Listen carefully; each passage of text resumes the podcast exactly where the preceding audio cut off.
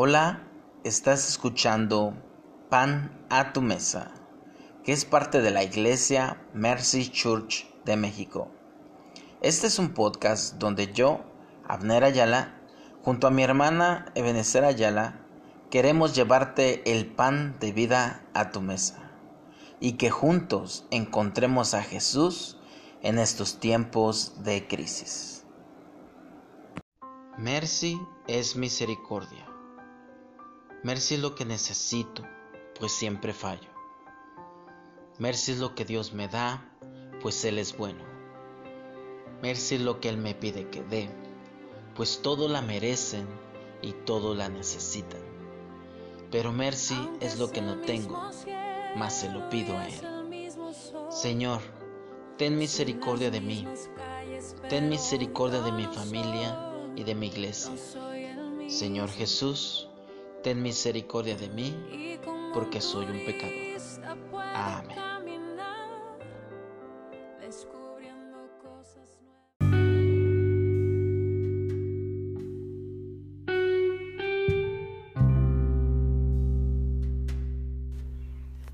Bienvenidos a un nuevo episodio de Pan a tu Mesa. Te invito a abrir nuestras Biblias en, eh, en, el Evangelio de Lucas, capítulo 15, versículo del 11 en adelante. Lucas, capítulo 15, del verso 11 en adelante. Y dice así, parábola del Hijo Pródigo. También dijo, un hombre tenía dos hijos, y el menor de ellos dijo a su padre, Padre, dame la parte de los bienes que me corresponde como herencia. Entonces el padre le repartió los bienes a sus dos hijos. No muchos días después, juntándolo todo, el hijo menor se fue lejos a una provincia apartada y ahí desperdició sus bienes viviendo perdidamente. Y cuando todo lo hubo malgastado, vino una gran hambre en aquella ciudad y comenzó a faltarle comida.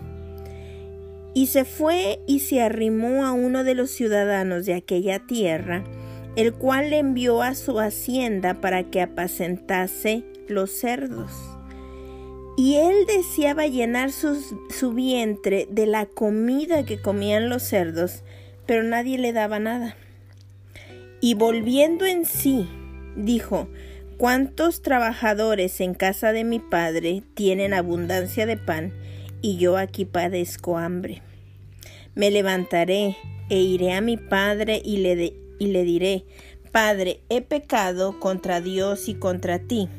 Ya no soy digno de ser llamado tu hijo. Hazme como a uno de tus trabajadores. Y levantándose, vino a su padre, y cuando aún estaba lejos, su padre lo vio y fue movido a misericordia y corrió hacia su hijo y se echó sobre su cuello con mucho amor y lo besó.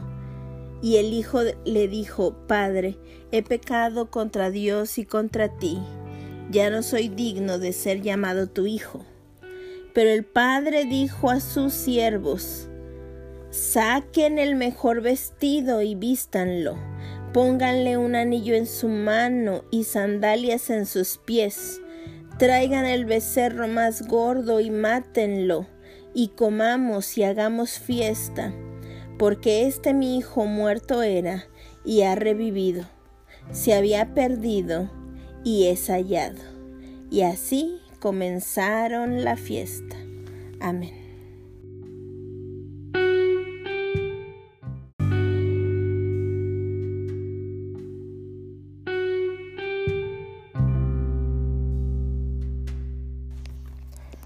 La parábola del Hijo Pródigo realmente es una parábola muy conocida.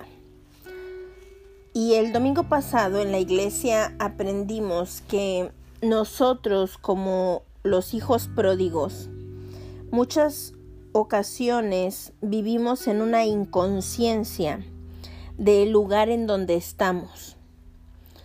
Miren, lo que le pasó al hijo pródigo fue que pidió su herencia, la vendió, y con todo el dinero que sacó, pues se fue a otra ciudad, a, vivir la vida como a él le gustaba, para gastar en sus placeres, en sus fantasías, en lo que él quería, en lo que a él le agradaba.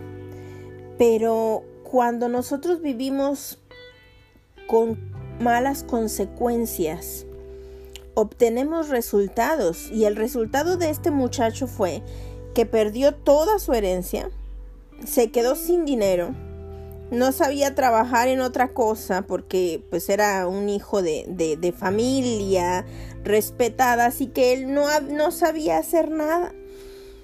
Y para colmo cayó una gran hambre, una sequía, me imagino, en esa ciudad. Y a todo mundo le faltaba dinero, todo mundo quería trabajo. Y entonces el único trabajo que encontró fue de cuidar cerdos. Y estando en esa condición, dice la Biblia que tanto se le antojaba comer la comida de los cerdos, para que llenara su hambre, para que llenara su vacío.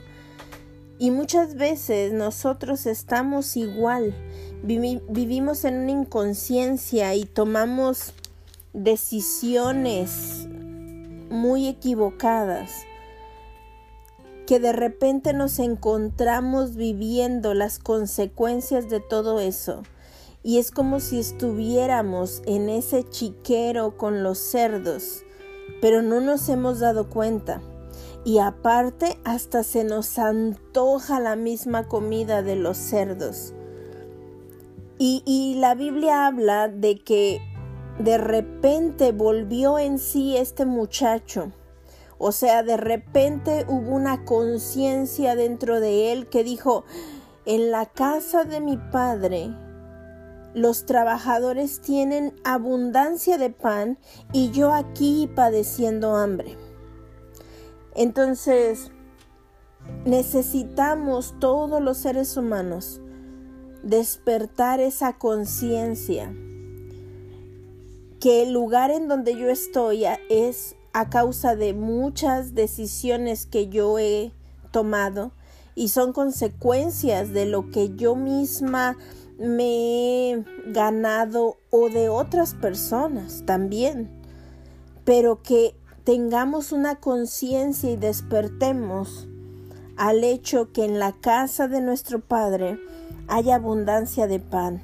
En la casa de Dios hay abundancia de pan.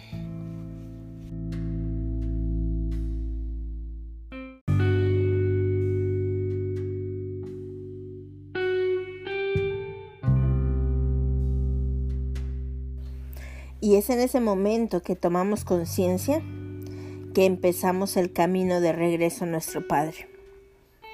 Y a lo mejor en el camino vamos llenos de temor, llenos de inseguridad, llenos de vergüenza, reconociendo que no merecemos que nos trate como a un hijo, eh, reconociendo lo que realmente hemos hecho y lo que realmente merecemos. Pero es tal nuestra necesidad de regresar a casa, es tanta nuestra hambre de regresar a casa que aún así lo hacemos. Eh, así como estamos vestidos, así con el olor que, que traemos, nos acercamos a nuestro Padre.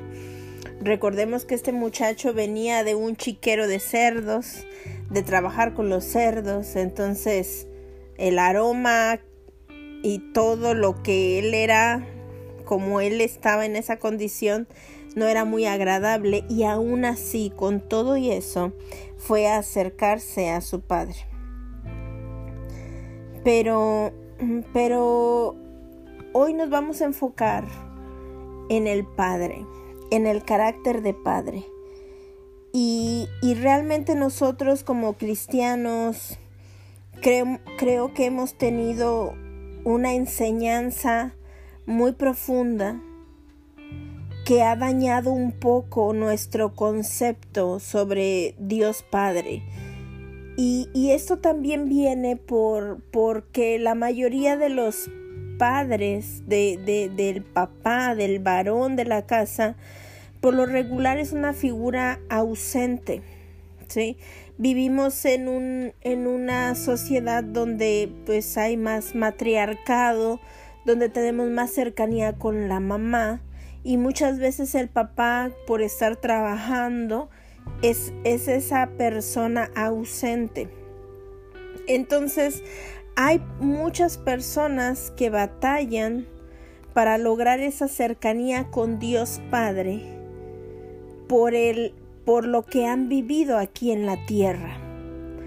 Pero Dios también quiere ir sanando esos recuerdos y, esa, y, lo que tenemos en nuestro corazón.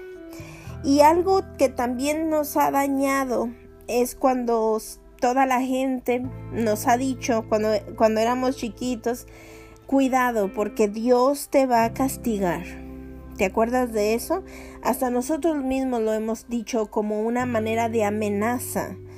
Cuidado, Diosito te está viendo. No hagas eso porque Diosito te está viendo. Y entonces empezamos a imaginar a ese Dios eh, que solamente está atento a sus hijos, pero para ver en qué se equivocan, en qué los voy a delatar, en qué los voy a castigar, en qué los voy a, maltratar. y ese pensamiento pues nosotros intentando que el niño se porte bien y decimos esas cosas, cuando realmente estamos distorsionando el carácter de Dios. Ya cuando vamos creciendo y a lo mejor que hemos aprendido un poco más de, la palabra de Dios, podemos decir, la ira de Dios te va a alcanzar. Porque estás haciendo mal, la ira de Dios te va a alcanzar o cuando lanzamos amenazas tan espirituales como de un hijo de Dios, nadie se burla y Dios me va a dar mi venganza.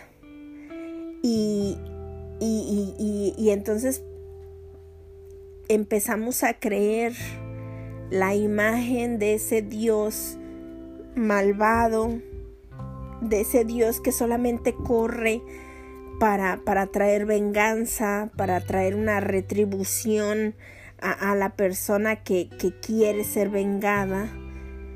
Y también hay un mal concepto de Dios.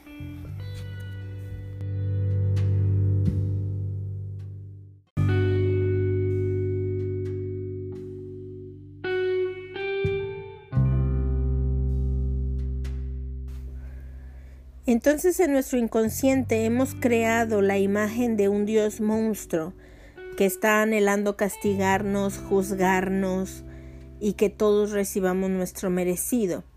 Y yo sé que esto es en gran parte gracias a lo que hemos leído en el Antiguo Testamento y gracias a, las iglesias que también ensalzan esa, esa parte de Dios. Y, déjame decirte que, que, como iglesia o como pastores, pues sí es un poco una, una tentación grande mm, mostrarte ese Dios, porque también es una manera de tener cierto control sobre la gente, eh, para tenerla pues con temor, con cuidado, o sea, aguas, porque Dios es un Dios celoso que visita la maldad de los padres sobre los hijos hasta la tercera y cuarta generación de los que le aborrecen y entonces la gente empieza a tener, ay, un temor.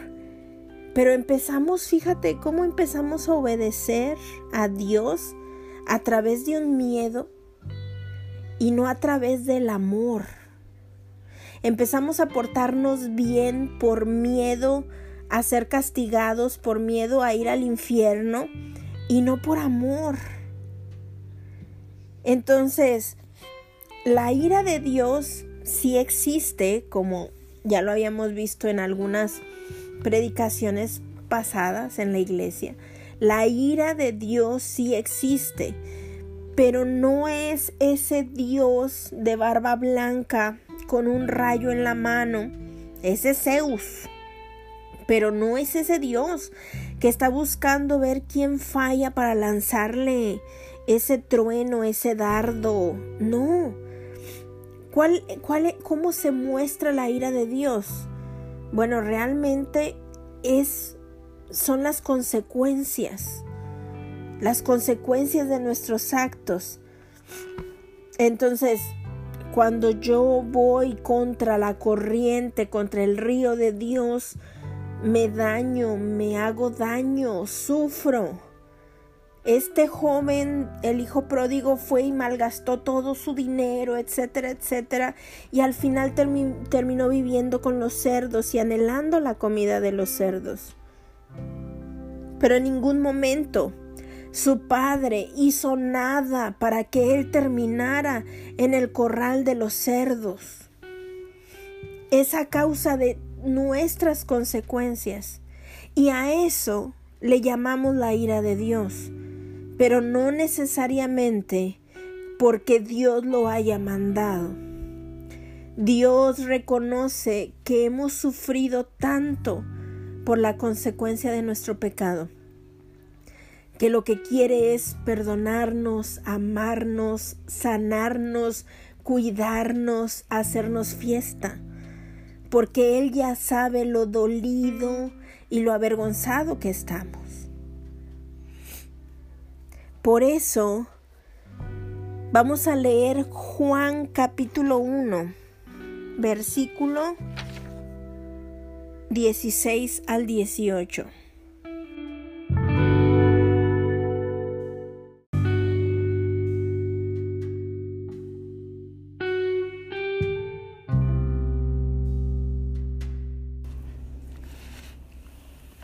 Dios nos dio a conocer sus leyes por medio de Moisés, pero por medio de Jesucristo nos hizo conocer el amor y la verdad. Nadie ha visto a Dios jamás, pero el Hijo único, que está más cerca del Padre y que es Dios mismo, nos ha enseñado cómo es Él. Gracias a lo que el Hijo de Dios es, hemos recibido muchas bendiciones. Amén. Aquí claramente dice que Jesús vino a enseñarnos la verdadera naturaleza de Dios. Y Dios siempre ha sido como Jesús. Tú ves a Jesús y ves al Padre. No hay ninguna diferencia en su carácter, en su amor. No hay ninguna diferencia. Y esta parábola del Hijo pródigo también nos enseña el verdadero carácter del Padre. Y te voy a leer algunas, algunos pasajes de lo que ya leímos anteriormente para que veas cuál es el carácter del Padre. Dice, cuando todavía el Hijo estaba lejos en el camino, su Padre lo vio, corrió hacia él lleno de amor lo recibió con abrazos y besos. Qué precioso. Cuando nosotros estamos en el camino para encontrarnos con Dios, Dios ya está esperándonos a la puerta de su casa y en cuanto nos ve a lo lejos, lo primero que hace Dios Padre es correr sin ningún reclamo, abrazarnos, besarnos, recibirnos.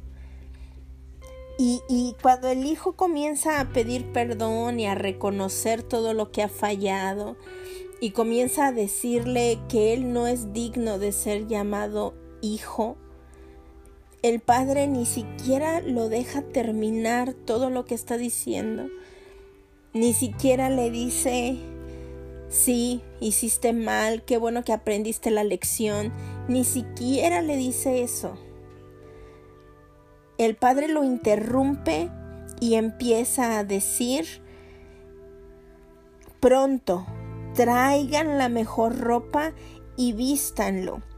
Pónganlo, eh, pónganle el anillo en su dedo y pónganle sandalias en sus pies. Maten al becerro más gordo y vamos a hacer fiesta. Ese es el verdadero carácter de Dios. Dice, porque mi hijo, quien estaba muerto, ha resucitado. Se había perdido y lo hemos encontrado. Ese es el carácter de Dios, corriendo hacia ti con amor, con besos, con perdón y regresándonos la posición de hijos que tenemos. A cada uno de nosotros nos regresa nuestra posición de hijos. Te pone su anillo, que, que, que el Padre te pusiera un anillo significa que todos saben que eres hijo. Ese anillo demuestra de qué familia tú eres. Entonces Dios le regresa el honor, la oportunidad de ser hijos. Siempre hemos sido hijos, nunca hemos dejado de ser hijos de Dios. Pero por nuestras decisiones y nuestras consecuencias habíamos perdido ese anillo. Y cuando regresamos con nuestro Padre, Dios nos vuelve a recordar, acuérdate que eres mi hijo, acuérdate que eres mi hija. Y cada vez que tú te acercas a mí, yo corro hacia ti y cenamos juntos y convivimos juntos y sanamos juntos. Hay un hermoso texto en Jeremías 31:20 y esto es lo que Dios dice a cada uno de cada uno de nosotros. Dice, oh Efraín, Él es mi querido hijo, mi niño a quien más quiero. Cada vez que menciono su nombre, mi corazón se conmueve de amor por Él. Todo en mí se conmueve por Él. Así que tranquilamente y tiernamente esperaré por Él. Vamos a ponerle otro nombre. Oh Juanita, ella es mi querida hija, mi niña a quien más quiero. Cada vez que menciono su nombre, mi corazón se conmueve de amor por ella. Todo en mí se conmueve por ella. Así que tranquilamente y tiernamente esperaré por ella. Y así tú también le puedes incluir tu nombre a este texto. Y eso es lo que Dios dice de cada uno de nosotros. Dios es un caballero y Él tiernamente y tranquilamente está esperando por nosotros. Dice la Biblia, yo estoy a la puerta y llamo. Si alguno oye mi voz y abre la puerta, entraré a Él, cenaré con Él y Él conmigo. En ninguna parte dice, derribaré la puerta, entraré a la fuerza, entraré por la ventana porque eso es lo que hace un ladrón. Dios no. Dios toca la puerta y tranquilamente y tiernamente está esperando por cada uno de nosotros. Amén. Señor Jesús, yo quiero abrirte la puerta de mi corazón. Sé bienvenido a mi corazón, Jesús. Gracias por correr a mi encuentro cada vez que me ves. Gracias por esperarme tranquilamente y tiernamente a que me vuelva a reunir contigo. Porque muchas veces no corro hacia ti tan seguido, pero tú tranquilamente me estás esperando con los brazos abiertos. Gracias Jesús por tenerme tanta paciencia, por amarme tanto. Y eso lo haces con cada una de las personas que está escuchando esto. Gracias Jesús. Amén. Ahora sí podemos tomar de nuestra comunión. Dios te bendiga.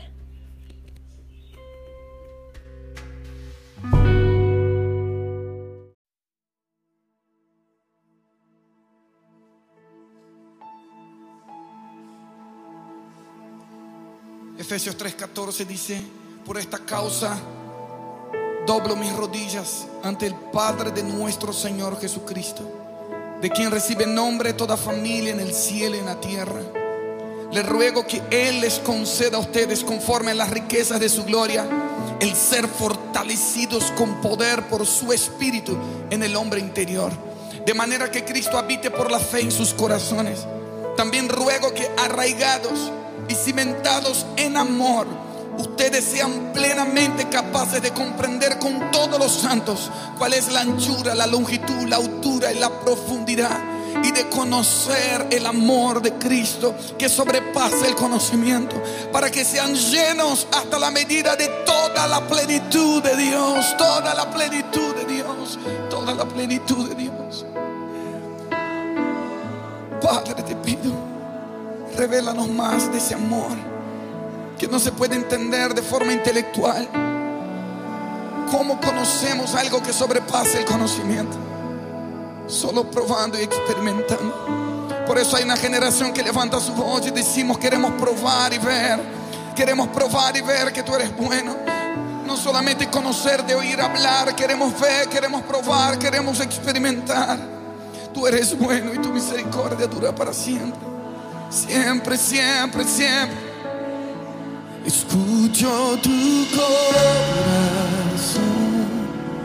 Cada latido está llamando mi nombre. Soy atraído otra vez por tu sangre. Me siento tan amado por ti.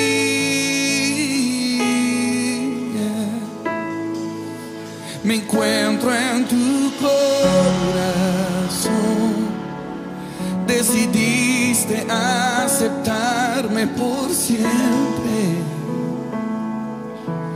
Tu amor por mí es tan sorprendente. Me siento tan mimado por ti, mi papá. Es tan bello saber que soy hijo y que tengo